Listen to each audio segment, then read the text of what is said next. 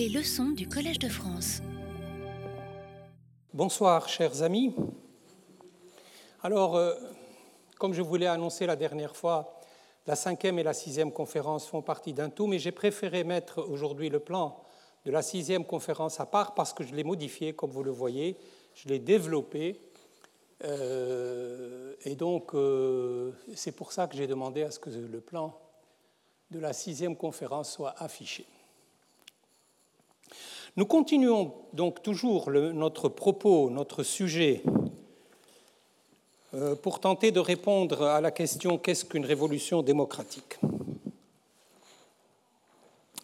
Une première réponse qu'on pourrait donner presque quasiment à titre intuitif, c'est qu'une révolution démocratique correspond au travail accompli par l'homme pour découvrir et développer le fond moral de sa nature humaine, c'est-à-dire son exigence de reconnaissance, son exigence de reconnaissance, son exigence de voir reconnaître son honneur et sa dignité.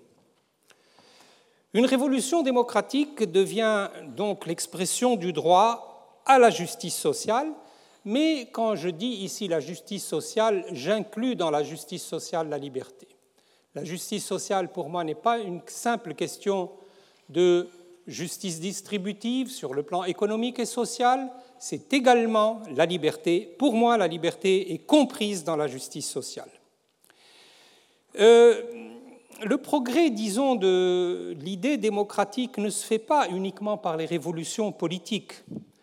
Je crois que toutes les révolutions participent euh, au progrès de l'humanité. Une révolution scientifique apporte par ses découvertes un meilleur état de la connaissance, donc un meilleur état de la connaissance scientifique, euh, une meilleure connaissance des phénomènes, une révolution philosophique accroît certainement notre sens critique, une, une révolution artistique euh, ou littéraire améliore et enrichit la créativité de l'homme, développe la créativité, développe le goût, et par conséquent, à mon avis, toute révolution, quelle qu'elle soit sa nature, constitue une avancée vers une humanité délivrée de l'ignorance, délivrée de la naïveté, mais surtout délivrée de la souffrance.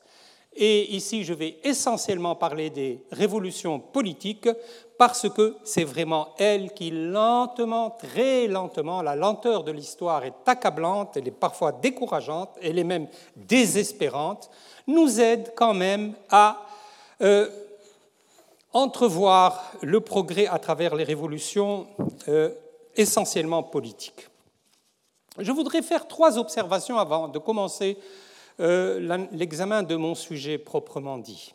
Une première observation. Vous avez vu que dans la cinquième conférence, nous avons examiné le fondement philosophique, le fondement philosophique universel de la norme démocratique, c'est-à-dire les principes de non-souffrance pour lequel se manifeste et agit l'éthique de l'indignation. Ce sont les deux concepts clés de mon développement, le principe de non-souffrance et l'éthique de l'indignation. Nous l'avons vu dans la partie philosophique la dernière fois.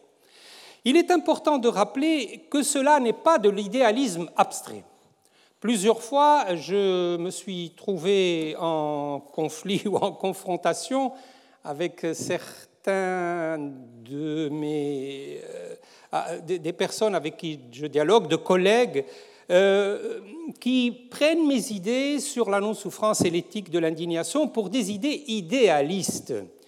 Mais je vous l'ai toujours dit, et j'ai répété cela plusieurs fois, la vie des idées n'existe pas pour elle-même. Je l'ai répété et je le répète encore devant vous pour que vous soyez tous témoins de ce que je suis en train de dire c'est que le combat, la confrontation entre les idées, leur changement, leur mouvement, leur contradiction, leur évolution sont connectés entre elles et avec le réel. Et heureusement, l'informatique ici nous donne un très bon mot, le mot connexion, c'est devenu une utilisation courante, il est sorti du domaine de l'informatique pour s'appliquer maintenant dans tous les domaines des communications. Les idées qui nous intéressent ici sont en effet connecté à deux éléments essentiels dans la vie des groupements humains. Tout d'abord, ils sont connectés aux attentes et besoins.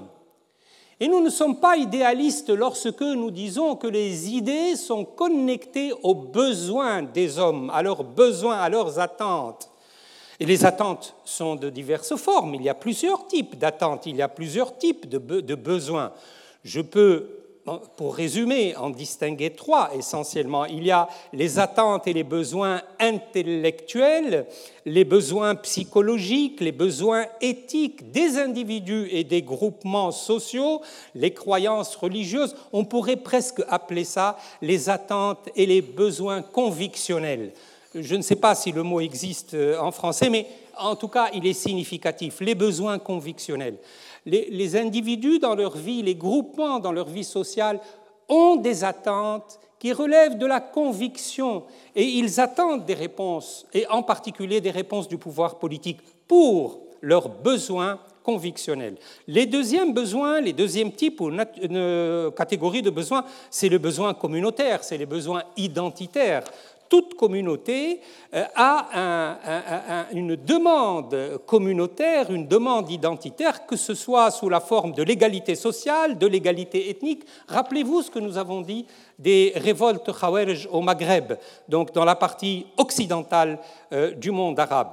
Et enfin, les, euh, idées sont connectées aux attentes et besoins matériels, c'est évident les problèmes matériels, les problèmes de production, les problèmes de revenus, les gains de situation, le chômage, l'inflation, etc. Tout cela constitue des attentes, des besoins, et les idées doivent répondre à ces besoins. Les hommes sont allés jusqu'à inventer de nouvelles religions, rappelez-vous les Corans berbères dont nous avons parlé, pour répondre à des besoins ici dans les Corans euh, berbères, c'est le, besoin identitaire, le besoin linguistique, c'est répondre aux berbères en leur offrant quelque chose qu'ils attendent, c'est-à-dire un texte sacré qui soit dans leur langue et non pas dans la langue arabe qui n'est pas la leur. Mais les idées également euh, répondent aux faits historiques et à leur déroulement. Encore une fois, euh, cela vous montre que je ne suis pas un idéaliste quand je dis que les idées, quelles qu'elles soient, sont euh, euh, reliées aux faits historiques et à leur déroulement, c'est-à-dire les faits historiques, les guerres, les conflits civils, les crises monétaires, le développement technologique, le développement économique, l'industrialisation, tout ce que vous voulez.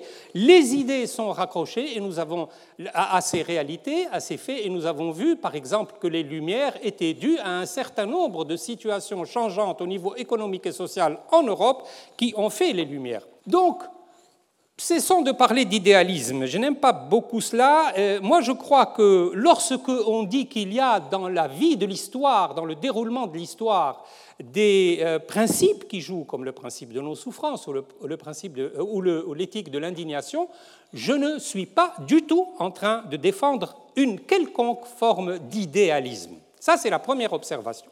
La deuxième observation, c'est que certains de mes auditeurs euh, dans les discussions que j'ai pu avoir avec eux après les cours, euh, ont eu l'impression qu'il y avait dans mon esprit une certaine identification entre les révolutions démocratiques et les révolutions des droits de l'homme.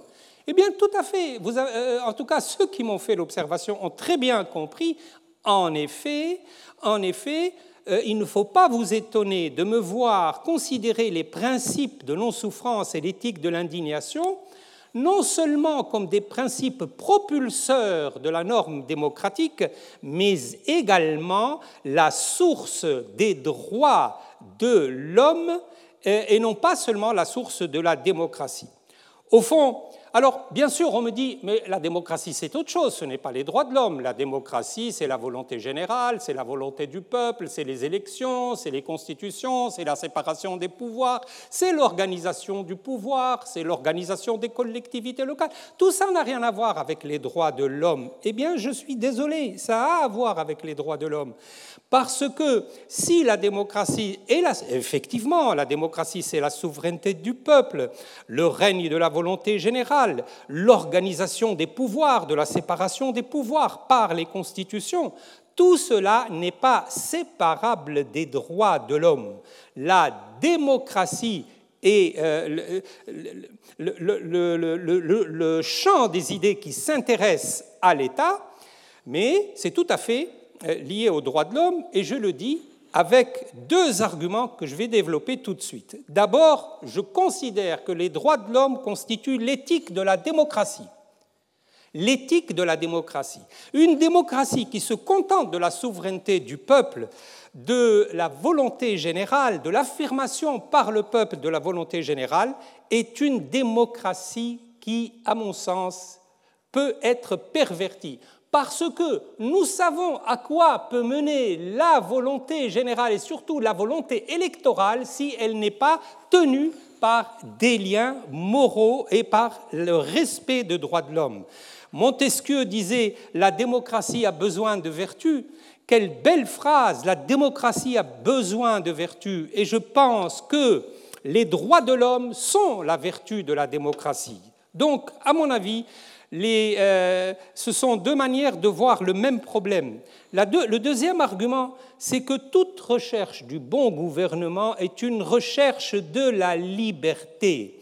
Et encore une fois, je vais faire intervenir Montesquieu parce que sur ces questions-là, il est d'une perspicacité à nul autre pareil. Montesquieu, dans le livre 11 de, dans le livre 11 de l'Esprit des lois, euh, qui s'appelle Des lois qui forment la liberté politique dans son rapport avec la Constitution, Montesquieu commence tout son raisonnement sur les pouvoirs, le pouvoir législatif, le pouvoir etc., donc tout ce qui va venir plus tard dans le chapitre 6, commence par une définition de la liberté et la recherche de la liberté. Lorsqu'il dit la liberté et le droit de faire ce que les lois permettent, il établit là un lien direct entre la liberté et les lois, ainsi que les constitutions, et il prend d'ailleurs l'exemple de l'Angleterre, qui, pour Montesquieu, était assez avancée par rapport à la France sur le plan de la protection des libertés. Il dit toujours dans le même livre 11, il y a aussi une nation dans le monde qui a pour objet direct de sa constitution la liberté politique, à telle enseigne que Montesquieu intitule le chapitre 6, dans lequel il va parler de la séparation des pouvoirs. Enfin, il n'utilise jamais le mot séparation des pouvoirs, ce sont des interprètes qui ont dit ça. la pensée de Montesquieu est beaucoup plus nuancée. Jamais le mot séparation des pouvoirs n'est utilisé. Mais quoi qu'il en soit, ce chapitre 6 s'intitule De la Constitution d'Angleterre. De la Constitution d'Angleterre. C'est pour Montesquieu la Constitution d'Angleterre est un modèle. Pourquoi? Mais parce que la Constitution d'Angleterre véhicule avec elle tous les textes qui, protègent les, euh, les grandes libertés, et en particulier cette liberté qui a un rapport avec le citoyen, c'est-à-dire, encore une fois, Montesquieu a les phrases qu'il faut, cette tranquillité d'esprit qui provient que de l'opinion que chacun a de sa sûreté. Je vous répète cette phrase, elle est, très intéressante et très profonde surtout. La véritable liberté, c'est la, tranquillité que sent le citoyen quand il est dans la rue de sa cité. Lorsqu'il traverse la rue et il sait, ou lorsqu'il va chez lui, et il sait que personne ne peut venir l'arrêter, personne ne peut venir le harceler, personne ne peut venir le questionner même, à moins qu'il soit coupable de quelque chose. C'est ça, n'est-ce pas? C'est cette tranquillité d'esprit qui provient de l'opinion que chacun a de sa sûreté. Si ma sûreté, je la sens protégée par ma communauté et par mon État, j'ai effectivement une tranquillité d'esprit, c'est ce que j'appelle la joie démocratique, j'ai déjà utilisé le mot dans le passé, et, ça, ça provient du fait que ma sûreté, je sais qu'elle est protégée, ce qui n'est pas le cas de la dictature. Au contraire, dans la dictature, on se sent angoissé. La, psychologie dans la dictature est une psychologie d'angoisse, c'est une psychologie de crainte et de frayeur, et ce n'est certainement pas la joie démocratique. Par conséquent, les trois questions de la liberté, de la Constitution, des lois et de la séparation des pouvoirs sont intimement liées. Toute recherche du bon gouvernement est une recherche de la liberté. Les droits de l'homme sont les conditions de la démocratie. La démocratie est le tronc les droits de l'homme sont les branches, mais l'arbre est le même. C'est le même arbre. La démocratie est son tronc, les droits de l'homme sont ses branches, mais l'arbre est toujours le même. Voilà, je réponds, j'espère, à ceux qui m'ont posé la question l'autre fois sur cette confusion que, oui, oui, oui, la confusion, elle, est là, je la veux, je, la réclame. Ce n'est pas une confusion au niveau des concepts, c'est une, euh, ce n'est pas, d'abord, ce n'est pas une confusion, mais c'est un lien entre les droits de l'homme et la démocratie qui est posé à Essian. La troisième et dernière observation que je voudrais faire est la suivante c'est le, rapport entre révolte et révolution. Le cours que je suis en train de faire devant vous euh, est un cours sur les révolutions, essentiellement, nous sommes d'accord. Cependant, j'évoquerai les révoltes. Pourquoi? Parce que les révoltes sont toujours annonciatrices de révolution, et c'est un problème que nous avons déjà remarqué dans le passé Rappelez-vous avec euh, la guerre des farines, la, guerre des tuiles, etc., qui préparait la Révolution française. On, savait qu'il y avait quelque chose qui allait advenir.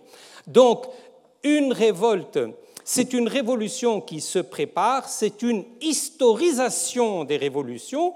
Quand nous étudions les euh, révoltes sous l'angle éthique, ou plutôt quand nous étudions les révolutions sous l'angle éthique, on ne peut ignorer les révoltes, car ces dernières sont portées par le principe de non-souffrance et l'éthique de l'indignation, exactement comme les révolutions.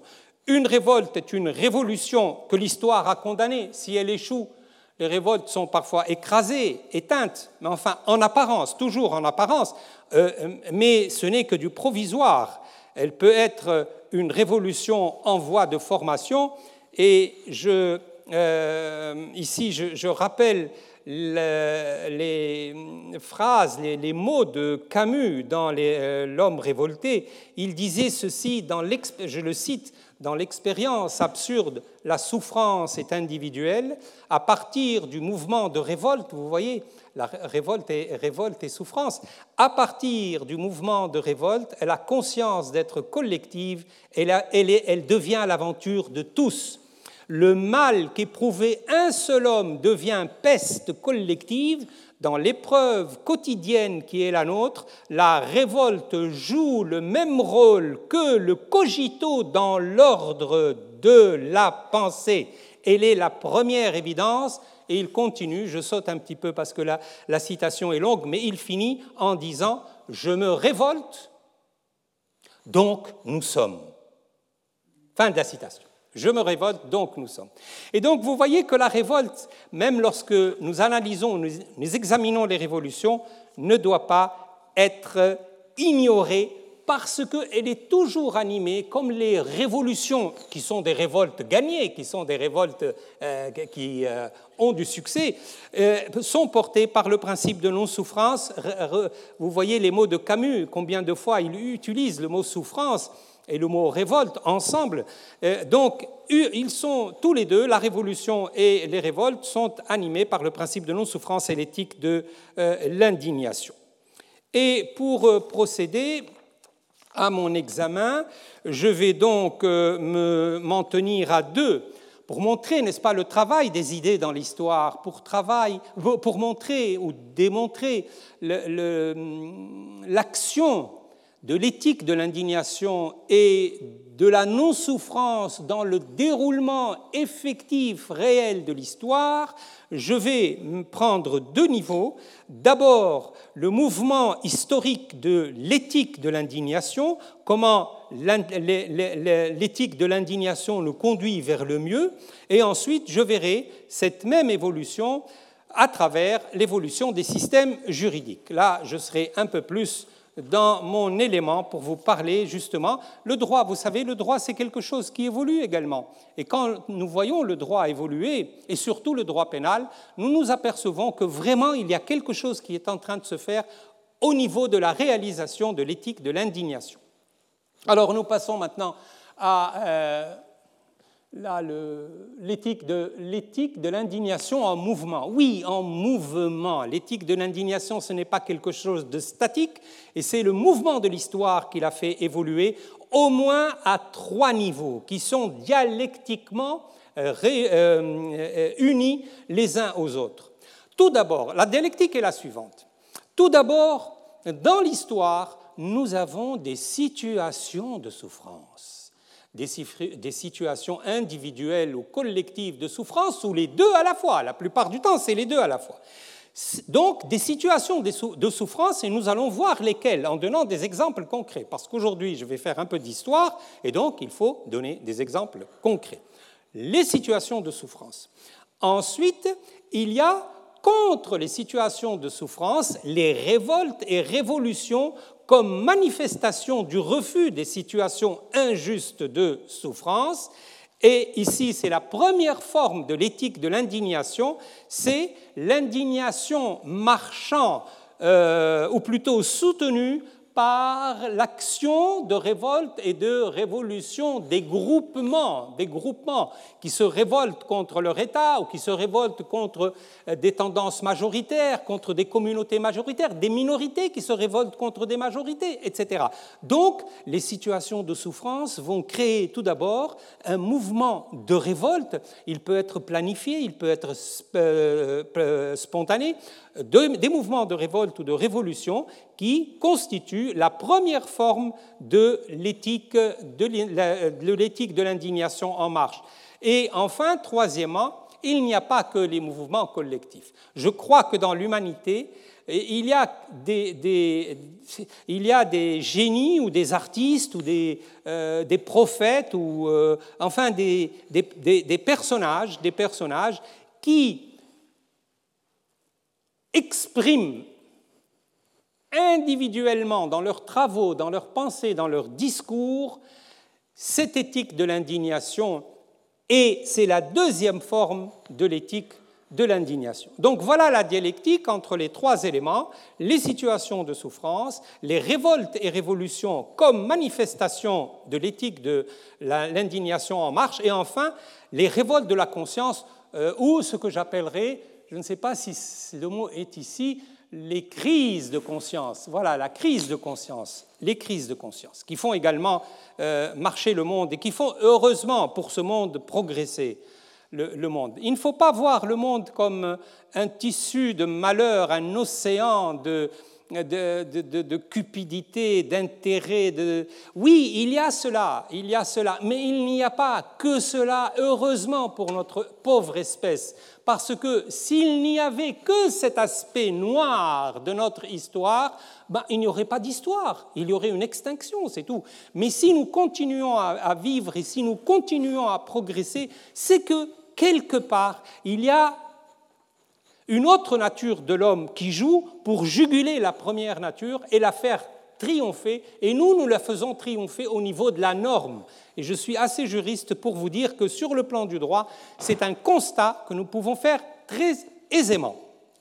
Je prendrai euh, un exemple, celui des Indiens et des Amérindiens d'Amérique du Sud et d'Amérique du Nord et du Canada, pour vous montrer que comment joue, n'est-ce pas? Quelles sont les situations de souffrance injuste? Donc, quelles sont les situations de souffrance dans le cas? Vous les devinez déjà, je pense. Euh, quelles sont les révoltes et révolutions euh, Et quelles sont les crises de conscience qui ont fait évoluer ce problème? Je voudrais tout d'abord dire que je vais prendre l'exemple de la colonisation espagnole, mais euh, je, ne, voudrais surtout pas qu'on comprenne que je fais ici le procès d'une seule culture ou d'une seule civilisation qui est la civilisation euh, de l'Espagne. Pas du tout. Alors là, nous sommes égaux. Nous sommes égaux sur le, plan de la dévastation, le plan de la cruauté, le plan de l'extermination et de la méchanceté. Nous sommes égaux. Les musulmans, les arabes, les anglais, les allemands, les belges, tous, les japonais, les chinois, tous, nous avons notre lot de euh, destruction, n'est-ce pas? Notre lot de destruction. Je prends le cas de l'Espagne juste parce que je l'ai étudié et que euh, les cruautés que nous avons vues en, Amérique latine ont atteint quand même un certain degré euh, assez remarquable. La situation de souffrance en, Amérique, euh, vous, la connaissez.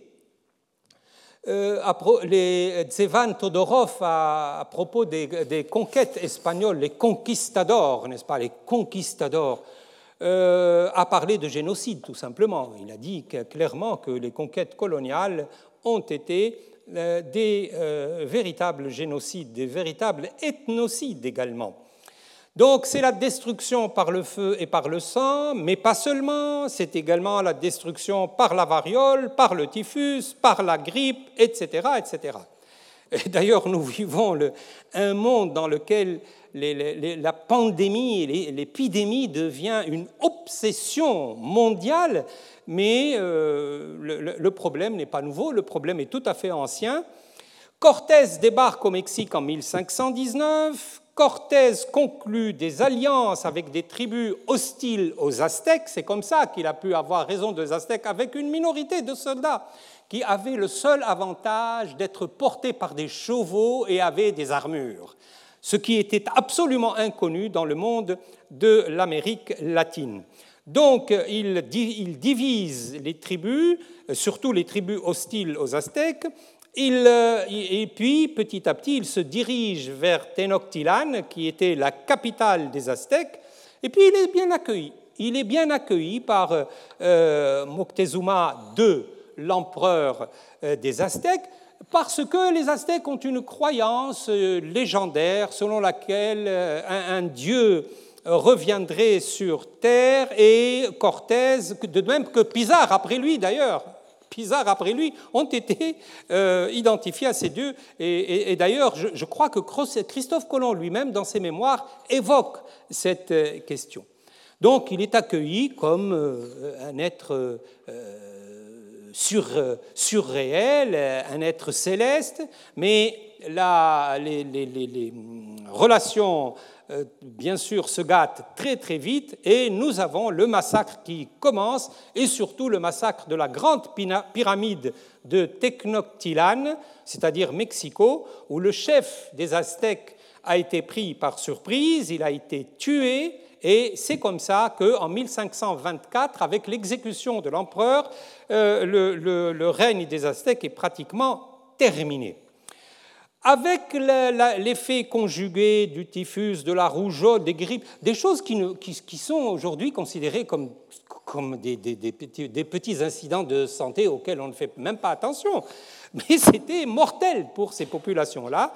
Il paraît, d'après, euh, enfin je vous cite l'auteur qui est ma source parce que pour ces questions-là, euh, il faut toujours avoir une autorité derrière soi. C'est Marc Nathan Cohen qui nous dit que euh, la, population de aztèque en, 1519, enfin vers au moment où Cortés a débarqué, elle était de 20 millions de personnes, et un siècle après, en 1618, elle est descendue à 1 600 000 personnes.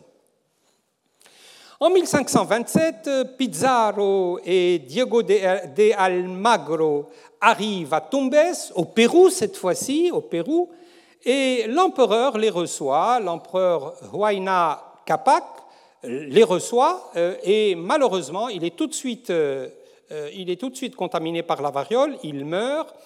En 1532, Pizarro revient et est assimilé à un dieu, exactement comme Cortés, il est assimilé à un dieu, le dieu Viracocha.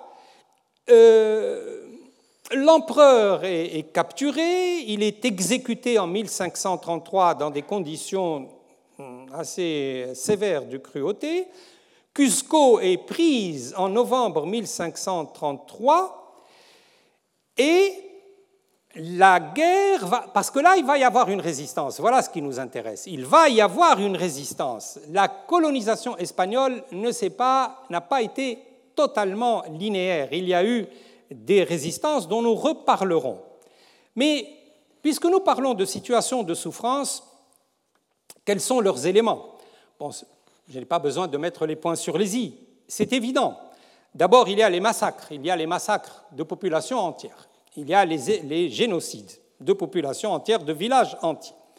Il y a également l'évangélisation forcée au nom de la lutte contre l'idolâtrie, donc contre le paganisme, contre les sacrifices et contre le cannibalisme. Ça, c'était les grands arguments que reprendra plus tard Sepulveda dans la, la conférence de Valladolid qu'organisera Charles Quint. Nous verrons cela. Donc il faut évangéliser. Et il faut évangéliser par la force, le feu et le sang, c'est-à-dire au nom de la lutte contre l'idolâtrie, les sacrifices et le cannibalisme. Alors on a assisté à des baptêmes forcés, à des autodafés considérables de livres sacrés, euh, de telle sorte que euh, ça nous a privés de, la documentation sur les croyances de ces populations précolombiennes, mais surtout il y a le système de l'encomienda, qui est le travail forcé au profit d'un maître de la terre en rétribution d'un service rendu au roi d'Espagne. Le, mécanisme était très simple. Euh, lorsque un seigneur rendait un service au roi d'Espagne, il pouvait recevoir une terre, attention, parce que les terres appartenaient au roi d'Espagne, n'est-ce pas? Elles ont été déléguées par le pape au roi d'Espagne. Donc le roi d'Espagne est le maître de la terre là-bas. Il n'y a pas de... Il est le maître de la terre. C'est avec le traité de Tordesillas que le pape a, euh, si vous voulez, délégué au nom du Christ les terres conquises pour l'évangélisation au roi d'Espagne. Bon, mais le roi d'Espagne étant le maître de la terre, avait le droit de répartir ces terres ou de les donner au profit de personnes qui avaient rendu euh, service euh, à la royauté espagnole. Mais vous imaginez ce que cela peut faire, c'est-à-dire que voilà une personne qui reçoit une terre avec sa population, avec sa population, c'est-à-dire avec les Indiens qui se trouvaient sur la terre. Et donc ça a été euh, un, motif, une cause pour euh, faire euh, travailler gratuitement ou avec très peu de, de contrepartie ces populations. Donc ces populations, en définitive, ont été victimes du travail forcé, de les Noirs de l'esclavage, les Noirs de l'esclavage, de l'évangélisation forcée, des massacres, etc. Et c'est tout à fait normal qu'il y ait donc contre cette, hum, comment dire, cette agression euh, des révoltes et des révolutions. Donc, nous avons contre cette situation des résistances, des révoltes, des révolutions. Et elles sont très très nombreuses. Elles sont très nombreuses. Il ne faut pas croire que la colonisation s'est faite sans euh, problème. Parce qu'il y a eu des résistances et des révoltes indiennes contre la colonisation. Et cette résistance fut de longue durée. Ce ne fut pas un feu de paille, ce fut une résistance de longue durée. C'est ainsi que à Cusco, la rébellion qui a été dirigée par Manco Capac II en 1536, donc chez les Incas, euh, entreprend le siège de Cusco qui a été pris par les Espagnols, fait le siège de Cusco pendant huit mois poursuit les Espagnols jusqu'à Lima, vous vous rendez compte, de Cusco jusqu'à Lima, elle les poursuit, elle organise la résistance dans une forteresse qui s'appelle la forteresse de Ollantaytambo, et malheureusement, le chef de la rébellion, Manco Capac, est donc assassiné en 1535, euh, mais la résistance va durer très longtemps, jusqu'en 1572, avec la mort de Tupac Amaru I. Ce Tupac Amaru I appartient à la dynastie des Sapa Inca de Cusco, donc qui a été fondée, c'est une vieille dynastie qui a été fondée au XIIe siècle.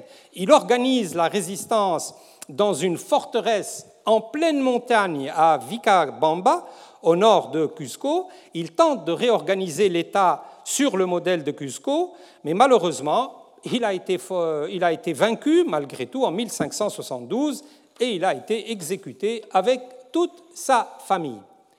Mais ces résistances vont reprendre beaucoup plus tard, beaucoup plus tard avec un autre Tupac Amaru II, celui-là, Tupac Amaru II, qui en plein XVIIIe siècle va se présenter comme le représentant et le descendant direct de Tupac Amaru I que nous avons déjà évoqué, et en plein XVIIIe siècle, alors que les Espagnols étaient installés, qu'il n'y avait plus de problème de résistance, si vous voulez, va, en tant que chef cacique, bien que assimilé, attention, Tupac Amaru II porte un nom espagnol, il s'appelle José, euh, Gabriel Condorcanqui Noguera, donc c'est un Indien assimilé, euh, mais quand même, en 1780, il prend la tête d'une révolte. D'ailleurs, il change complètement d'allure, il prend l'habit indien, l'habit euh, traditionnel, il euh, abandonne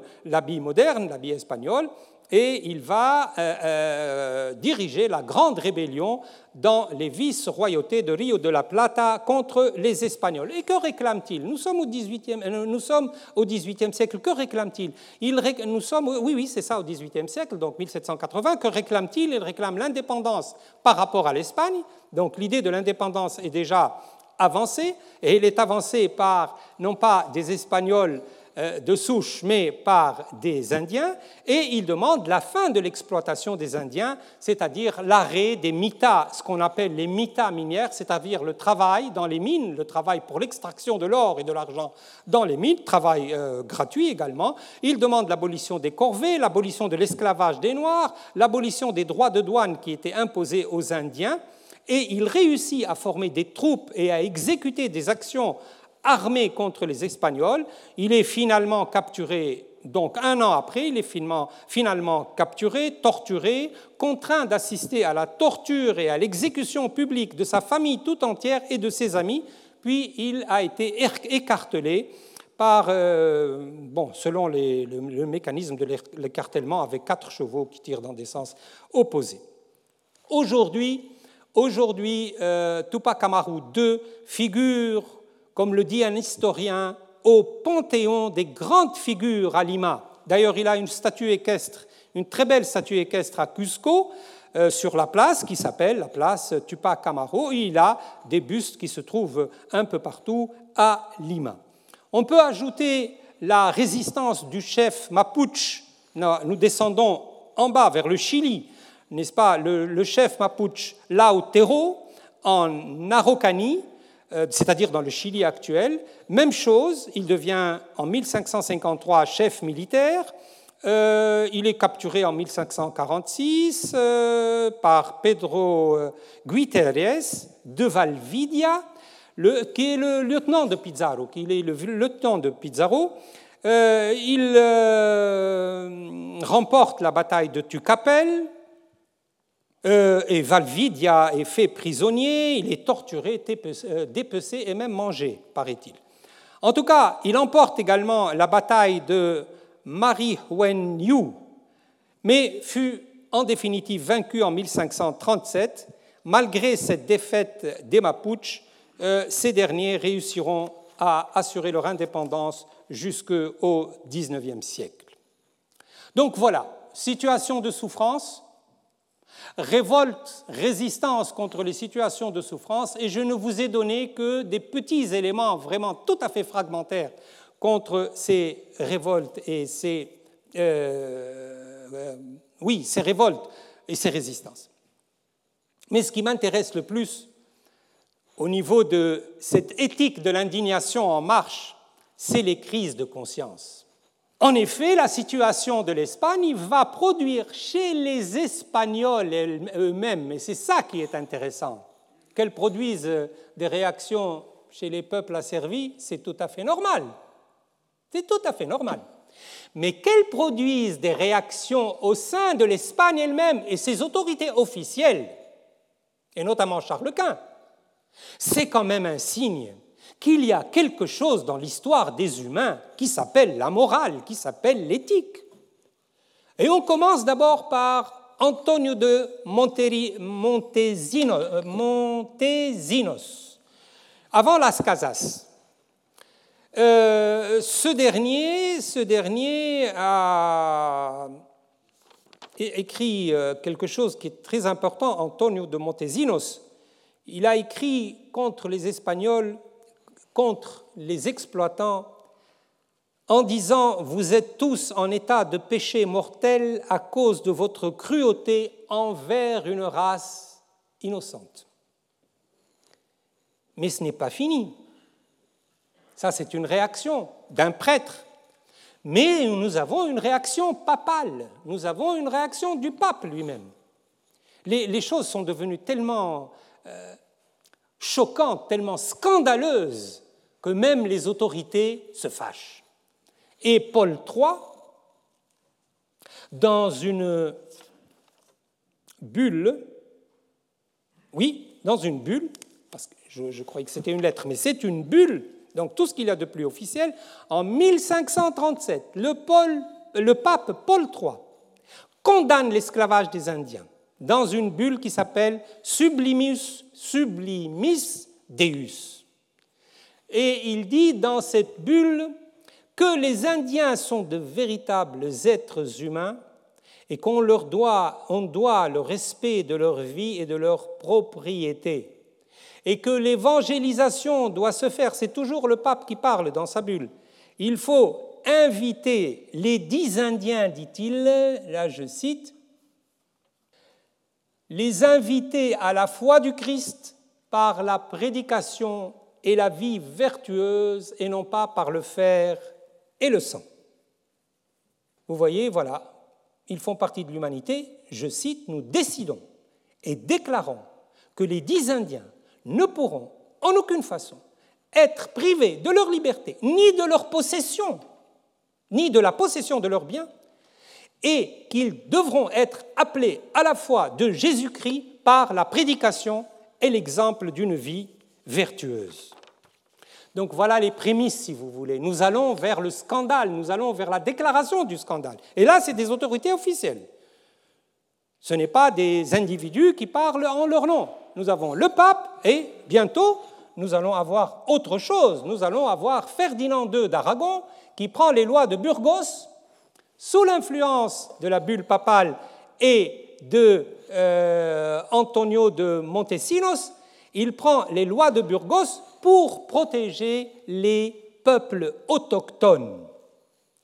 Mais dans ce domaine-là, s'il y a vraiment quelqu'un qui a joué un rôle clé, il faut reconnaître, n'est-ce pas, à, à, chacun de sa part, mais s'il y a quelqu'un qui a donné sa vie, qui a donné sa vie à la protection, à défendre la protection des Indiens, c'est Las Casas, Bartholomé de Las Casas, que les juristes connaissent tous, qui est mort en 1566, donc au XVIe siècle, et qui est l'auteur de plusieurs ouvrages sur les Indiens, sur la destruction des Indiens. Il a un rapport, une étude qu'il appelle euh, la destruction des Indiens. Il a une autre étude, une contribution qu'il appelle le miroir de la cruelle et horrible tyrannie euh, euh, des, commandants qui, au nom du roi Philippe II, commettent aux Indes occidentales des horreurs, etc. etc. Donc, et, d'ailleurs, d'après Las Casas, c'est un chiffre qu'il donne, hein, c'est un chiffre qu'il donne, la population euh, des Indiens est passée de 1 100 000 à 16 000. À 16 Bon, je, crois que historiquement, euh, ces statistiques ne sont pas tout à fait, euh, fait correctes. Mais ce qu'ils réclament, c'est la fin des encomiendas, la fin du travail forcé, la destitution des administrateurs coloniaux, et il finit par rencontrer Charles Quint en 1532. Et ce, ça, alors il paraît que Charles Quint a été choqué, effectivement. Il a été choqué par les rapports que lui a... Euh, euh, vous savez que Charles Quint était très croyant, hein. c'était un, croyant pur et dur. Et, donc, euh, je pense que sa réaction est celle d'un croyant. je ne crois pas qu'il ait pu être animé par l'intérêt de l'Espagne, parce que l'intérêt de l'Espagne, il était défendu par les colons sur place. Euh, alors qu'eux n'accepteront pas du tout les lois de Charles Quint. Charles Quint, en tout cas, prend ce qu'on appelle les leyes nuevas, les lois nouvelles. Et dans ces lois nouvelles, il abolit les encomiendas, il interdit l'esclavage des Indiens, mais malheureusement, et les communications étant très difficiles à l'époque, il fallait plusieurs fois pour aller d'Espagne ou du Portugal euh, en, Amérique, euh, elles, ont été très peu euh, exécutées. Il y a eu des réactions violentes des colons. Et pour résoudre ce problème, parce que la grande question morale qui s'était posée est la suivante. Les Indiens ont-ils une âme? Voilà la question posée. Les Indiens ont-ils une âme? Bien sûr, Las Casas disait évidemment, ce sont des êtres humains comme nous tous, et s'ils recourent au sacrifice, au cannibalisme, etc., ce sont des vices que nous pouvons corriger grâce justement à une évangélisation, évangélisation pacifique, ce qui n'était pas du tout le cas de Sepulveda qui disait ce sont des barbares, il faut les mater, nous avons le droit de conquête, il faut poursuivre le droit de conquête jusqu'au bout. Et donc Charles Quint a voulu y voir plus clair, il a réuni à Valladolid entre 1550 et 1551, c'est une conférence qui a duré presque un an, il organise cette conférence dans laquelle il regroupe des membres du Conseil des Indes. Il y avait euh, auprès de l'empereur, euh, auprès du roi d'Espagne, pas de l'empereur. Hein. Là, il agit en qualité de roi d'Espagne. Le Conseil des Indes, des théologiens, des membres du Conseil royal suprême, des représentants des ordres chevaleresques, des franciscains, des dominicains, et surtout, surtout les deux personnages clés. D'un côté, Las Casas, et de l'autre côté, Juan Ginés de Sepulveda. Alors, l'un, bien entendu, dit que euh, ces gens-là doivent être conquis sans, euh, sans nuance, sans état d'âme. Et ils euh, font des sacrifices humains, ils pratiquent le cannibalisme, ils pratiquent l'idolâtrie, donc il faut y aller. Tandis que Las Casas disait ils ont de la rationalité, les violences qu'ils réalisent ne sont pas leur lot nous avons vu les Romains, par exemple, ce n'est pas pire que les gladiateurs. Voilà, Las Casas nous sort cet argument-là. Ce n'est pas pire que le jeu des gladiateurs dans les cirques romains. C'est aussi cruel, etc., etc. Bon, on sort sans vainqueur ni vaincu, mais cette euh, controverse de Valladolid, qui a fait l'objet d'un très beau livre de Jean Dumont, qui s'appelle la véritable le véritable pardon la véritable controverse de Valladolid euh, dans laquelle il dit ceci. C'est un historien donc je pense qu'il sait de quoi il parle. Il dit c'est à partir de ce moment-là qu'on entame la conquête d'un nouveau continent celui des droits de l'homme et c'est la conquête, on, commence à perdre les, territoires espagnols, mais on commence à gagner une conquête intellectuelle nouvelle qui est celle des droits de l'homme. Et la révolution des droits de l'homme, pour Jean Dumont, commence au moment de Valladolid. Le but de mon exposé, pardon, avant de conclure, c'est de vous dire que Las Casas eut un rôle très important dans le développement de ce qu'on appelle l'école du droit naturel. L'école du droit naturel. Et surtout, il a rencontré l'un des euh, représentants les plus prestigieux de l'école du droit naturel, qui est Vittoria, qui est Vittoria, euh, qui a écrit d'ailleurs un livre sur les Indiens, dans lequel il dénonce exactement dans les mêmes termes que euh, Las Casas, il dénonce les monstruosités qui sont commises contre les Indiens.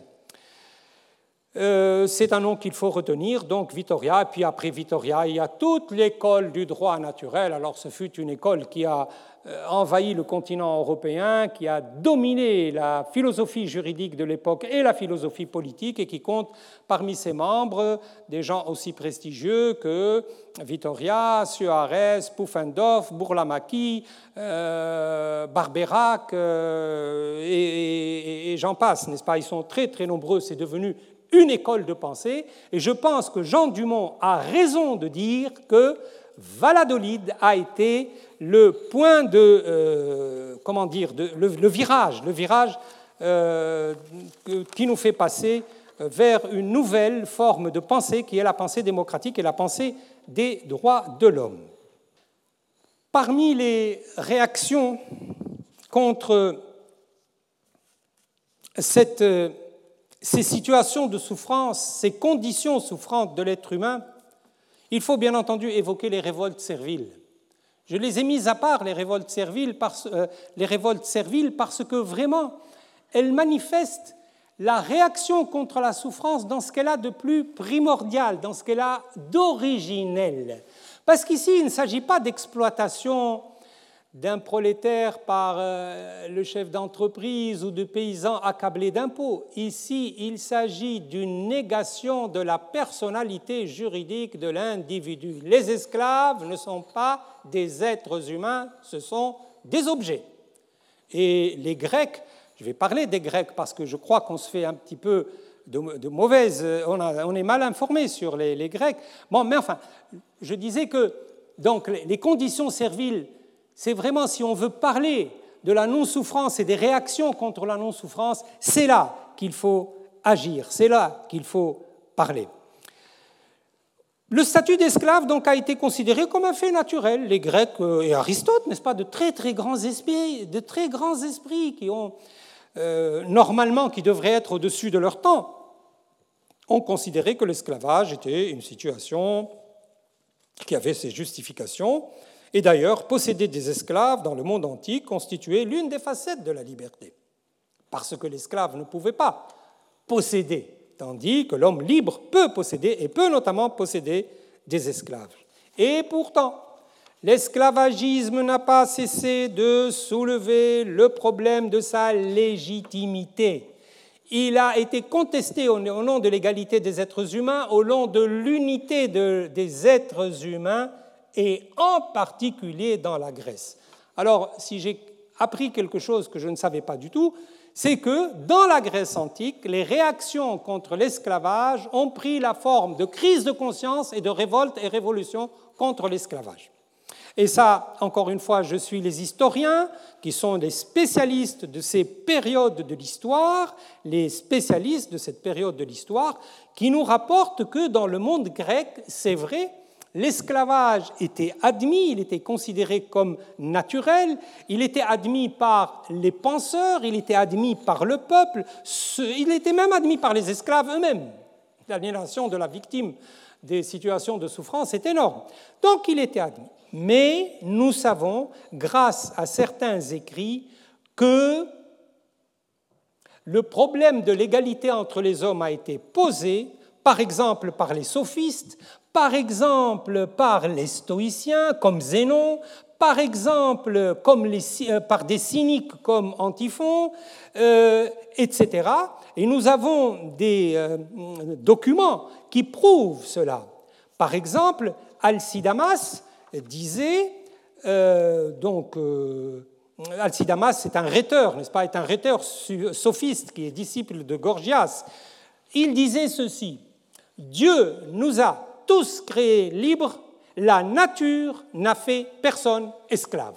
C'est quand même extraordinaire que dans le monde du, 14e, euh, du 4e siècle avant Jésus-Christ, un rhéteur euh, puisse dire ceci. Euh, nous savons également qu'il y a eu des révoltes d'esclaves, notamment celle de Drimacos, qui, dans l'île de Chios, D'après Athénée, euh, et ça c'est encore un historien qui nous rapporte, et oui, c'est Athénée, 6, etc., etc.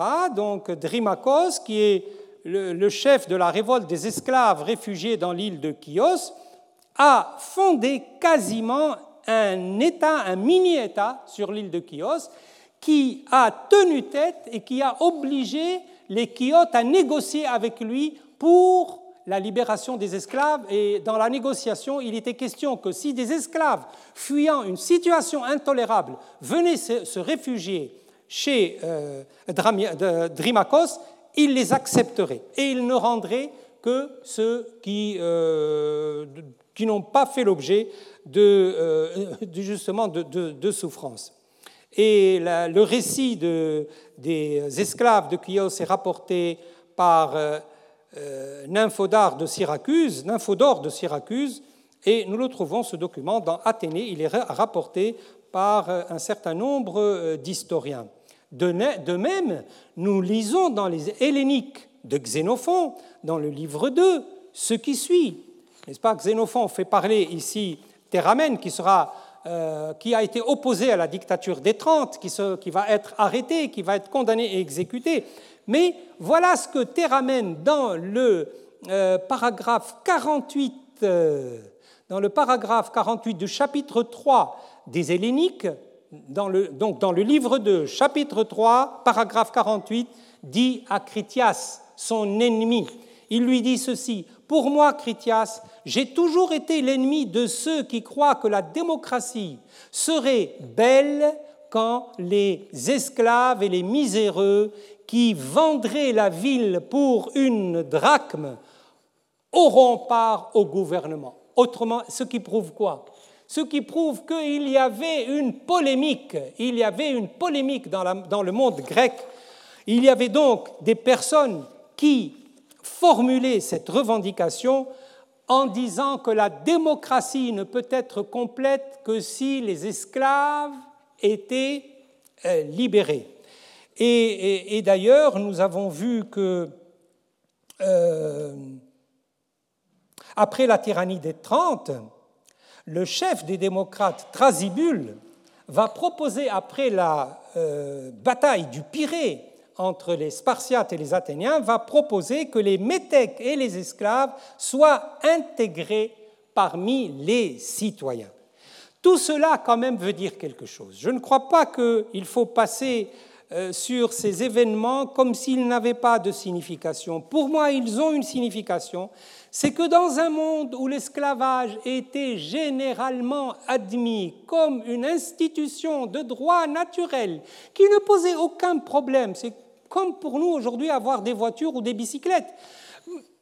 Eh bien non, ça posait déjà un problème et moi, je dis par conséquent que la démocratie dans ce monde grec constituait quand même déjà une promesse, celle de l'abolition de tous les rapports de domination qui est le geste fondateur du régime démocratique. Et sur ce point, je partage tout à fait le point de vue de Paulin Ismar dans La Cité et ses esclaves, très belle étude dans laquelle justement il démontre que le problème de l'esclavage dans la Grèce n'était pas aussi évident et aussi accepté qu'on le croit.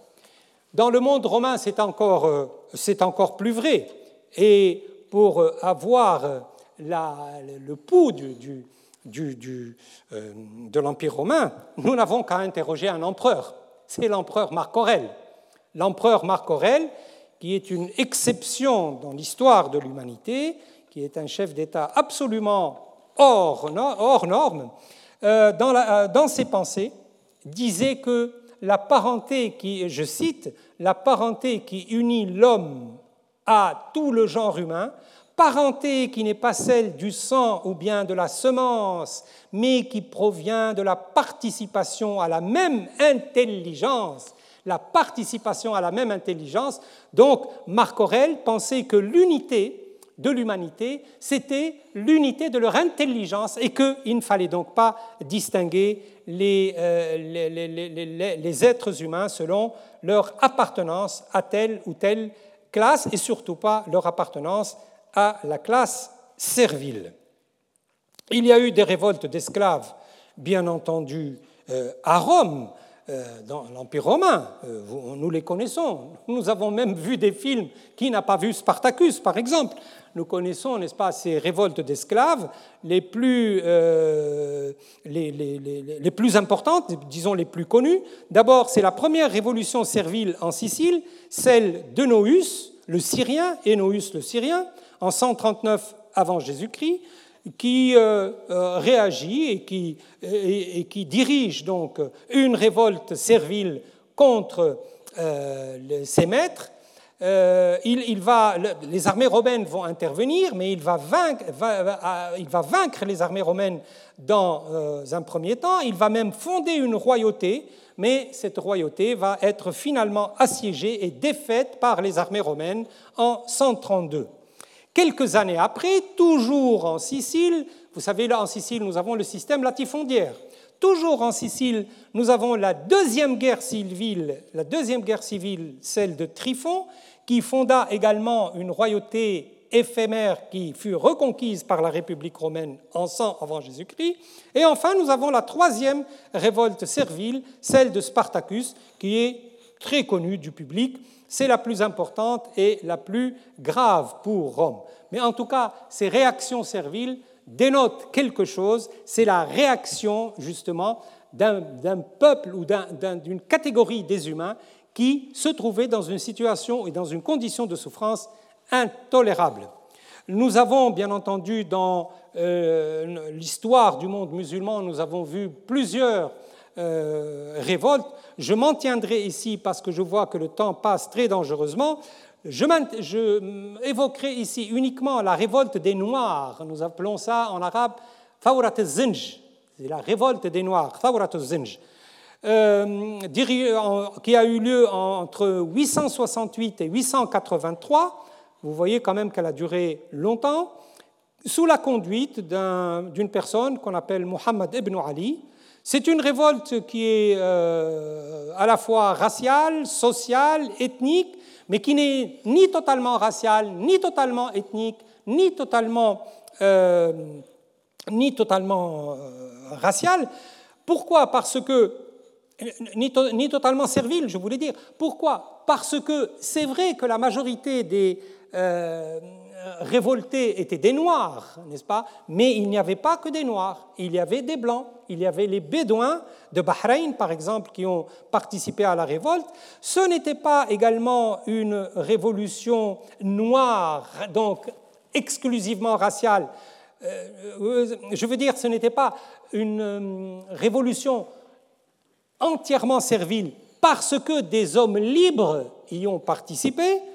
Et c'est donc c'est une révolte qui regroupe tout cela à la fois et les conditions sociales, l'inégalité ethnique, les impôts, euh, etc. Mais ce fut une révolution qui a beaucoup, une révolte qui a beaucoup, ben, une révolution, oui, parce qu'ils se sont quand même constitués quasiment un émirat indépendant à Bahreïn, et euh, donc ce fut une, une, euh, une, une révolution qui a beaucoup préoccupé les autorités abbassides. Les situations de souffrance peuvent découler de discriminations croisées, de discriminations multiples, euh, comme dans le cas où la condition servile se double d'une discrimination raciale, comme ce fut le cas aux États-Unis, par exemple, n'est-ce pas, où la, condition servile était doublée euh, donc il y avait la souffrance, la souffrance de la condition servile, mais également la souffrance de la condition raciale, l'humiliation à l'égard de l'homme noir parce qu'il est noir, parce qu'il a une couleur de peau particulière. Mais ce genre de révolte a eu lieu partout, dans la Rome antique, dans la Grèce antique, sous les Abbassides, mais également dans d'autres colonies, comme les colonies portugaises, avec Amador, qui a été surnommé Amador Rei, qui fut le meneur de la révolte d'esclaves en 1595 à Sao Tomé, colonisé par les Portugais. La révolte fut évidemment réprimée, Amador capturé et exécuté le 4 janvier 1596. Le chef des esclaves révoltés au Brésil, Zumbi dos Palmeiras, est devenu, comme l'affirme Richard Marin, qui connaît la situation des, euh, esclaves du Brésil, euh, il, utilise, l'expression suivante, Zumbi dos Palmeiras est dans le panthéon héroïque brésilien. Il appartient à l'un des innombrables quilombos qui existaient alors euh, au Brésil, le quilombo de Palmarès. Et les quilombos, c'était des, des, régions où venaient se réfugier les, euh, les esclaves fugitifs les marrons, les... Pas, seulement, pas seulement les esclaves, euh, mais il y avait des hommes libres aussi qui venaient, ça je l'ai appris de Martin, des, mulâtres, c'était un peu mélangé. C'est vrai que la plupart étaient des esclaves, mais également il y avait quelques hommes libres. Et ce Quilombos de Palmarès, qui est une communauté marron, euh, fondée en 1630 par des esclaves fuyant les coloniaux hollandais. Euh, en fait, les quilombos n'étaient pas composés uniquement de populations noires, comme je vous l'ai dit, ils comprenaient des métis et même quelques blancs. En tout cas, ce que l'on sait, c'est que Zumbi prit en 1678 la tête d'une révolte servile contre les autorités portugaises qui avaient succédé aux Hollandais. Hein. D'abord, c'était les Hollandais, ils ont été remplacés par les Portugais. Donc il a mené cette révolte servile contre les autorités euh, portugaise et les propriétaires d'esclaves, et pour mettre fin au conflit entre les esclaves insurgés et les Portugais, un traité de paix a été conclu entre le gouverneur portugais de Pernambuc, Pedro de Almeida, et Gangazumba, qui était alors le chef du Quilombo de Palmarès. Ce traité inégal n'a pas été accepté par tout le monde et Zombi ainsi que la majorité des populations refusèrent de le ratifier et poursuivirent la lutte, ce qui entraîna une guerre civile interne qui fut d'ailleurs la cause de leur échec final. Mais en tout cas, cette figure de zombie de Palmares restera dans la mémoire brésilienne comme le symbole de la lutte contre tous les opprimés. Les révolutions du monde moderne, euh, c'est un peu la même chose, n'est-ce pas? Les révolutions du monde moderne, que nous prenions la, la révolution américaine elle-même, ou les révolutions des provinces unies de l'Amérique latine, ils se caractérisent tous par ce refus de la souffrance. Et ce qui est curieux, c'est que si nous lisons la déclaration d'indépendance américaine, le nombre de fois où le mot souffrance a été utilisé est considérable. Et les Américains, dans la déclaration d'indépendance, qui est très longue, eh bien, ils font un catalogue, carrément un catalogue avec des paragraphes, n'est-ce pas, dans lesquels, il, dans lesquels il souligne les exactions, les excès de pouvoir, les dépossessions du monde américain par le pouvoir anglais. Et ils disent notamment, ils disent notamment, ces griefs n'ayant pas été, je cite, ces griefs n'ayant pas été redressés ni corrigés, les treize colonies se voient par conséquent obligées de rompre leurs liens avec la métropole. Cette rupture est destinée à mettre en application les droits inaliénables définis dans le préambule de cette déclaration, c'est-à-dire la vie, la liberté, la recherche du bonheur. Les gouvernements sont établis pour les hommes, non, pardon, les gouvernements sont établis parmi les hommes pour garantir ces droits et leur juste pouvoir émane du consentement des gouvernés. Toutes les fois qu'une forme de gouvernement devient destructrice de ce but, le peuple a le droit de la changer et de l'abolir et d'établir un nouveau gouvernement en le fondant sur les principes et en, sur des principes et en l'organisant en la forme qui lui paraîtront le plus propre à lui donner la sûreté et le bonheur. Et nous avons ainsi, on peut glaner dans toutes les révolutions indépendantistes, des euh, euh, accents de cette nature. Par exemple, dans l'acte d'indépendance des provinces unies de l'Amérique du Sud, les provinces unies de l'Amérique du Sud, qui a été adopté à Tucumán le 9 juillet 1816, eh bien, ce document dénonce les souffrances imposées par les Espagnols contre les populations qui se trouvaient sous leur tutelle. Et nous avons un document très intéressant au sujet de cette révolution, comme inscription du principe de non-souffrance dans l'histoire, un très beau document qui est le manifeste adressé aux nations par le Congrès général constituant des provinces unies de l'Amérique du Sud, euh, les provinces unies de l'Amérique du Sud. et nous lisons dans ce document qui a un titre très évocateur, je le cite sur le traitement et les cruautés que ces provinces ont souffertes de la part des Espagnols, lesquelles cruautés ont motivé la déclaration de leur indépendance. Autrement dit, l'indépendance des provinces unies de l'Amérique du Sud est directement motivée par les souffrances endurées par les populations sous la tutelle des Espagnols. Il est écrit, par exemple, je cite encore une fois, et une dernière fois, nous appelons, nous appelons, non, pardon, nous en appelons à des faits qui forment un contraste déplorable entre nos souffrances et les oppressives cruautés des Espagnols. Et ce document rappelle d'ailleurs, et c'est extraordinaire, il refait l'histoire des révoltes et des révolutions contre la souffrance, et il dit ceci, je le cite encore une fois, j'ai dit une dernière fois tout, à l'heure, mais ce n'était pas la dernière, il dit que euh, les, euh, Il rappelle que ce sont, je cite, les injustices qui firent prendre les armes aux provinces de la Hollande. C'est le document qui parle, hein. il parle de l'histoire mondiale pour défendre son propre point de vue. Ce sont ces injustices, dit-il, dit le document, qui firent prendre les armes aux provinces de la Hollande pour se détacher de l'Espagne, celles qui excitèrent le Portugal à secouer le même joug, celles qui rangèrent les Suisses sous les ordres de Guillaume Tell pour résister à l'empereur d'Allemagne, celles qui firent proclamer l'indépendance des États-Unis de l'Amérique du Nord, lorsque la Grande-Bretagne voulut y introduire de nouveaux impôts, enfin les vexations qu'ont éprouvées d'autres nations qui, sans avoir méconnu leur métropole, ont brisé un joug de fer pour jouir des droits naturels.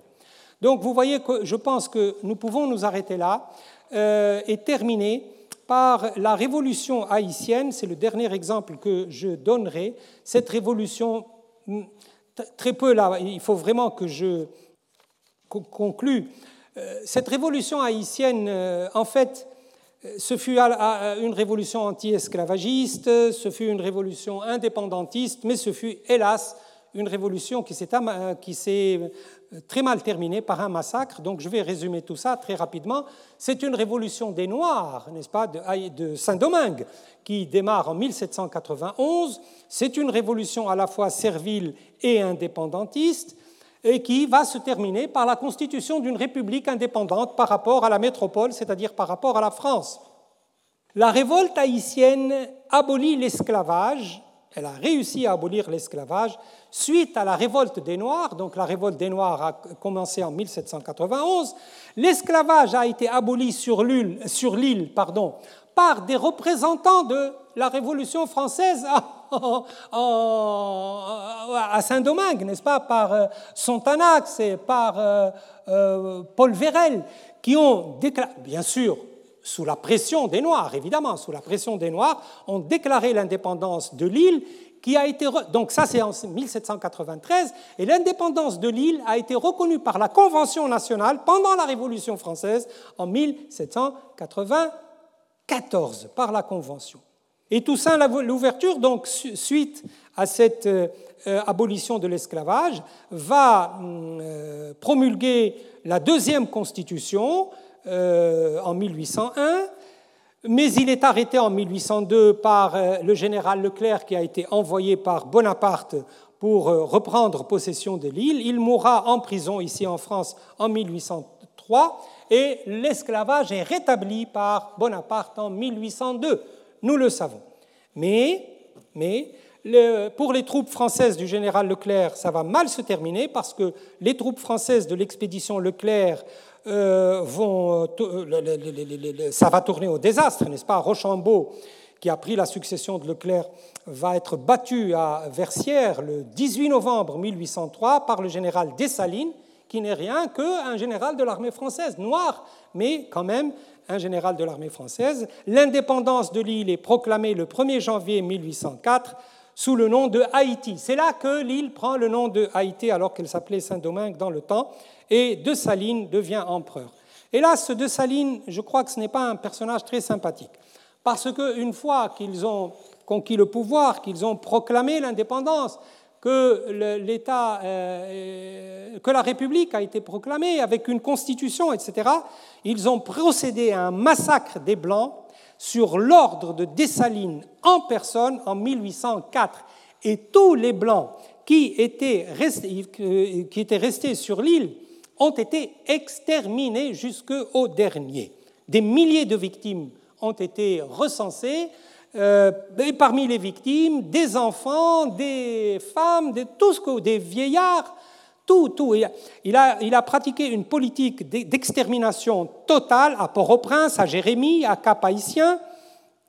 D'ailleurs, l'un des assassins les plus réputés s'appelle Jean Zombie, et cela, son nom, a renforcé la légende, euh, la croyance vaudou aux zombiens et aux zombies, euh, euh, dans le sens de l'épuration génocidaire. C'est pour ça qu'on dit un zombie aujourd'hui, pour ces êtres euh, éthérés qui viennent parfois revisiter le monde.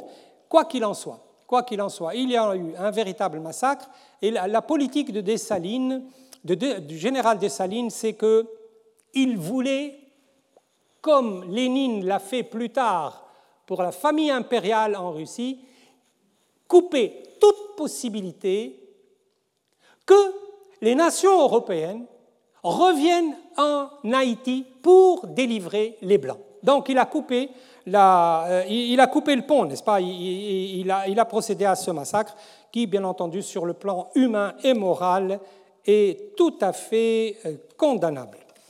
Quelle différence avec Nelson Mandela? Quelle différence avec Nelson Mandela? La véritable révolution du monde moderne, la véritable révolution du XXe siècle. Nelson Mandela, 27 ans de prison. Je reparlerai de Nelson Mandela plus tard, dans la septième ou la dernière conférence, je ne sais plus. Nelson Mandela ne figure pas dans la liste des révolutions. Pourtant, à mon avis, la plus grande révolution qui a eu lieu au XXe siècle, c'est celle contre l'apartheid. Et ça, ce fut une véritable révolution parce que Nelson Mandela et ses compagnons, tous ses compagnons, lui, il est le symbole, mais il n'est pas le seul. Mais il est le symbole avec ses 27 ans d'emprisonnement quand même. Il est sorti prison, de prison et il a demandé à ses compatriotes, et notamment aux gens de couleur, de pardonner ce qui leur a été fait. En disant, si moi j'ai réussi à pardonner, ça ne doit pas être difficile pour vous également de pardonner. Et c'est à partir de cette idée qu'a été organisée la justice transitionnelle en euh, Afrique du Sud pour éviter le bain de sang.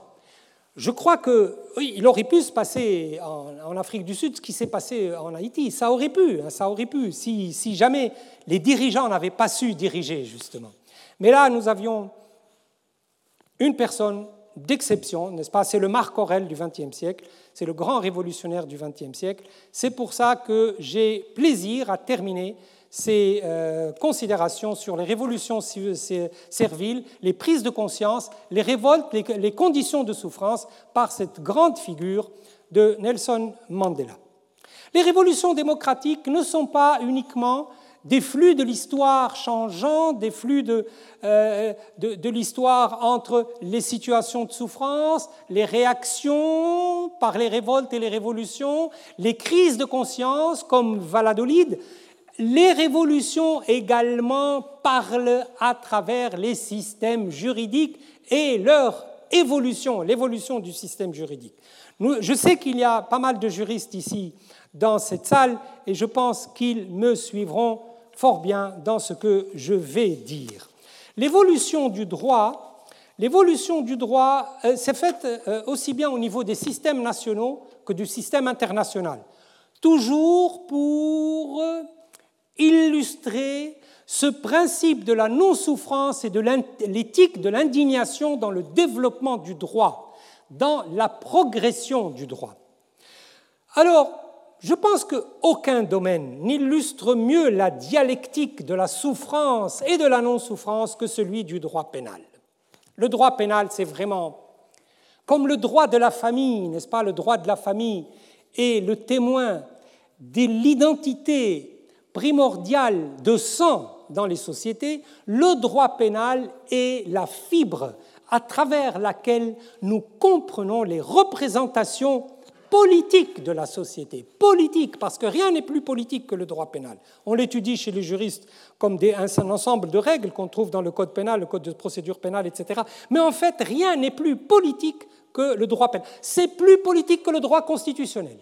À mon avis de juriste, le droit pénal est plus important politiquement que le droit constitutionnel. Il est plus parlant et je vais vous le montrer maintenant. Dans le monde prémoderne, la souffrance infligée à l'auteur d'un crime était intentionnellement très élevée. La souffrance, la conception qu'on se faisait de la souffrance, c'est que la souffrance, c'est comme l'enclume qui redresse le fer, n'est-ce pas? Le feu est l'enclume qui redresse le fer. Et par conséquent, le condamné doit être soumis, enfin l'accusé, le, criminel, doit être soumis à la souffrance pour être redressé. Et alors chacun va y aller de son interprétation de ce redressement. Les musulmans apporteront des tonnes de littérature sur la question du droit pénal et des peines corporelles, les occidentaux également, et euh, donc la souffrance, euh, quoi elle est, elle est, là pour punir les déviances, pour punir la perversion sociale, pour protéger la société. Et les déviances sont très nombreuses. D'abord, il y a la déviance contre le Créateur. Aujourd'hui, on ne considère pas les déviances contre le Créateur comme relevant du droit pénal. Mais attention, au Moyen Âge, faites très attention, au Moyen Âge, il fallait respecter Dieu, il fallait respecter l'Église, il fallait respecter Dieu et ses représentants, et les lois qui punissent l'apostasie, l'hérésie, les schismes, la sorcellerie sont au nombre de euh, sont euh, sans, sans limite, n'est-ce pas? Jeanne d'Arc elle-même a été exécutée par les Anglais, par le bûcher, pour sorcellerie. Donc c'est soit des déviances à l'égard du Créateur, soit des déviances à l'égard du groupe naturel, la famille, le parricide, l'inceste. Alors là, le parricide, l'inceste, c'est vu comme le crime le plus abominable qui mérite toutes les souffrances. Je vais vous dire lesquelles tout à l'heure. Euh, j'espère ne pas trop vous dégoûter. Euh, les déviances à l'égard du groupement politique, le régicide par exemple. Vous, Français, regardez Ravaillac et, et Henri IV, n'est-ce pas? Le régicide, la rébellion, euh, les troubles à la tranquillité publique. Le droit musulman a toute une théorie de la rébellion et du terrorisme qu'on appelle al-hiraba, sur laquelle nous avons un verset coranique qui définit les peines, les sanctions corporelles mutilatoires qui doivent être imposées aux rebelles, aux terroristes, etc. etc. Al-Hallaj, par exemple, a fait l'objet, Al-Hallaj, le soufi, a fait l'objet de telles euh, euh, sanctions donc, sanction à l'égard de Dieu, euh, pardon, déviance à l'égard de Dieu, défiance à l'égard du groupe naturel, déviance à l'égard du groupement politique, déviance à l'égard de la nature également, de la nature, la zoophilie, l'homosexualité, etc. Déviance vis-à-vis de la morale sociale pour protéger les biens, pour protéger la propriété, pour protéger les relations contractuelles, pour protéger l'agression contre les personnes, etc., etc. Et contre ces déviances, il faut inventer des objectifs. Des objectifs. Quels sont les objectifs? Eh bien, les objectifs, ça, et je prends, c'est un élément commun entre l'islam et la civilisation occidentale. Tout d'abord, la protection des lois de Dieu. L'Inquisition, elle trouve là son motif. Il faut punir des plus grandes cruautés l'arrogance vis-à-vis de Dieu ou de ses représentants. L'apostasie en islam, c'est la même chose. Il faut punir par les peines les plus strictes et les plus sévères l'agression vis-à-vis de Dieu. Et puis alors on avance la vengeance, la loi du talion, la prévention du crime, déjà depuis Platon, la réparation, l'idée de dette de justice chez Tertullien, très intéressante, le rétablissement de l'ordre public, l'exemple pour le futur. On donne la souffrance pour éviter justement que le crime se répète dans, le futur. La correction du coupable, la pénitence et l'absolution. Et il y a euh, un, hadith, ça c'est dans le, dans le monde chrétien, c'est évident, n'est-ce pas, l'absolution du pécheur après justement sa condamnation le sauve, elle l'envoie au paradis. Eh bien, imaginez-vous que dans la culture islamique, dans la religion islamique, nous trouvons à peu près l'équivalent. Et il y a un hadith du prophète qui dit ceci. Vous savez que le, vol doit être, euh, euh, euh, puni par l'amputation de la main qui a volé. L'amputation. Et il y a un hadith qui dit que la main du voleur repenti le précède au paradis la main du voleur repenti le précède au paradis. C'est-à-dire que je rentre au paradis, ma main est devant moi et moi je suis, et ça y est, ma main qui a volé va me faire rentrer. Pourquoi? Parce que je me suis repenti, parce qu'il Et je vous le cite, hein, le hadith en version arabe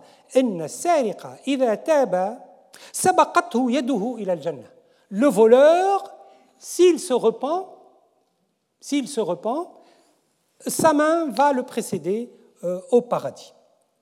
Donc le droit pénal dans toutes ces civilisations, c'est à la fois un purgatoire, une forge, une maison de correction, une banque des dettes de sang, une banque des dettes d'honneur, etc., etc. Dans tout cela, l'idée commune, c'est imposer une souffrance calculée en fonction de la gravité du crime. La souffrance est au cœur du dispositif légitime de régulation des sociétés les moyens et les ressources de la souffrance, je ne veux pas vous euh, imposer un moment désagréable. Euh, et je, préfère que vous quittiez la conférence avec euh, une bonne impression, parce que j'ai là la liste, des ressources et des moyens de la souffrance. L'imaginaire de la souffrance pénale, c'est quelque chose d'inouï. D'inouï en Chine, au Japon, en Europe, dans le monde musulman. C'est un théâtre de l'horreur et de la terreur. Euh, je vous cite un seul exemple, c'est le supplice de la planche, qui consiste justement à punir les plus grandes agressions, et notamment les agressions à l'égard de Dieu. Il s'agissait de le bourreau euh, attacher le, condamné sur une planche, et pendant qu'il était vivant, il le dépeçait, il lui sortait les entrailles, il les jetait à la figure, etc. etc. Bon, bref, voilà, je m'arrête là vous pouvez imaginer, vous pouvez imaginer ce que c'est que la mise au, euh, pilori, que le supplice de la roue, que l'amputation de la main, de l'oreille, du pouce, de l'index, l'amputation du pied, la mutilation de la langue, le fait de crever les yeux, la castration. Bon, je m'arrête là, ça suffit pour vous. Euh, en tout cas, pour, le, pour la rébellion, etc., j'avais le verset coranique euh, que vous pouvez consulter. Ce qui est, intéressant, c'est l'interprétation que donnent les théologiens pour faire parler les textes dans le sens de la souffrance, justement. Dans le Coran, il y a un verset qui dit Nous avons envoyé les prophètes avec des preuves, nous avons envoyé le livre, le livre, la balance et le fer pour que l'humanité exerce la justice. لقد أرسلنا رسلنا بالبينات وأنزلنا معهم الكتاب والميزان ليقوم الناس بالقسط Nous avons envoyé nos prophètes avec des preuves, nous avons envoyé avec eux le livre, le livre de la révélation, nous avons envoyé la balance, la balance de la justice, nous avons envoyé le fer dans lequel il y a beaucoup de bienfaits mais beaucoup de mal pour l'humanité. Et voilà comment Ibn Taymiyyah interprète le verset. Qui dévie du, livre va être redressé par le fer parce que le livre est le fondement de la religion et qui sort du livre va être redressé par l'épée. Vous voyez la culbute intellectuelle qu'on vient de voir. Le fer est devenu l'épée, est devenu le sabre le sabre de la souffrance. Et bien entendu, le droit pénal a beaucoup évolué. Le droit pénal, entre ses conceptions anciennes et l'aujourd'hui du droit pénal, nous sommes passés par différentes phases, euh, grâce à Montesquieu tout d'abord, grâce à Montesquieu, avant Beccaria, avant Beccaria, Montesquieu a sur la peine des, parce que je vous, je vous le redis, Montesquieu lie le droit pénal au droit constitutionnel d'une manière directe. Et cette tranquillité d'esprit qui provient de, euh, cette tranquillité d'esprit qui provient de l'opinion que chacun de nous a de sa sûreté, d'où voulez-vous qu'elle vienne? Mais de la modération des lois répressives. Et ça, Montesquieu le dit. C'est Montesquieu qui est l'inventeur de la légalité des délits et des peines, de la présomption d'innocence, de la modération des peines du moins de souffrance au profit de la liberté, etc. Et puis le, droit pénal a continué à évoluer. D'abord, il faut, il faut quand même rendre justice à Voltaire, qui a pris des positions personnelles dans, dans les affaires du Chevalier de la Barre, dans les affaires Jean Calas, dans l'affaire Sirven, et dans tous les cas pour défendre la séparation du péché de la peine, pour défendre la légalité des délits et des peines. Et le dernier pas sera franchi par Beccaria, qui, le premier, le premier, plaidera pour l'abolition de la peine de mort. Le système international, il a également évolué, je termine, il a également évolué vers une humanisation du droit international. Et ça, ça se manifeste d'abord par la Déclaration des droits de l'homme de 1948, euh, ça se manifeste par les grandes conventions internationales sur les réfugiés, les apatrides, les droits politiques et sociaux, la torture, les crimes contre l'humanité. Je n'ai pas le temps de vous donner des détails, l'heure est terminée. En tout cas, euh, nous en sommes aujourd'hui là. Il y a les systèmes juridiques au niveau interne et au niveau international qui évoluent vers le moins de souffrance possible, toujours animés par l'éthique de de l'indignation.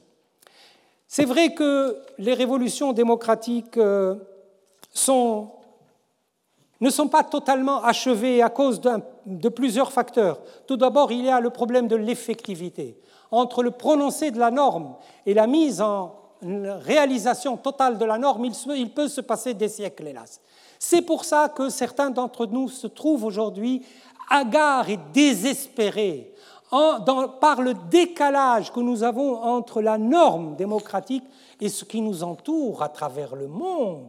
Et bien entendu, ces gens ont raison d'être désespérés parce que le décalage est trop grand entre l'affirmation de la norme et le temps de l'effectivité. Je le comprends très bien. Je leur dis tout simplement, mettez-vous sur l'échelle de la longue histoire et vous serez plus optimiste. L'esclavage n'a pas été supprimé dans le monde du jour au lendemain. Ça a mis des siècles et des siècles. Donc, et, nous avons également le problème de l'espace des contrastes et les masques de Dieu. J'appelle ça les masques de Dieu, parce que tous les ennemis du régime démocratique, à travers l'espace, nous donnent d'abord un espace contrasté, mais surtout se parent du masque de Dieu pour parler au nom de Dieu encore. Et ça, ça vise en particulier le monde musulman. Donc, les révolutions démocratiques sont prises entre le jeu de la norme et celui de l'effectivité, entre l'espace des contrastes et les masques de Dieu, et enfin, et enfin, et ça c'est un problème auquel nous serons toujours confrontés, les révolutions démocratiques, parce qu'elles sont liées aux faits dépendent également des intérêts stratégiques et des alliances internationales entre les États puissants et les États moins puissants. Donc, patience les démocrates. Merci. Retrouvez tous les contenus du Collège de France sur www.colège-2-france.fr.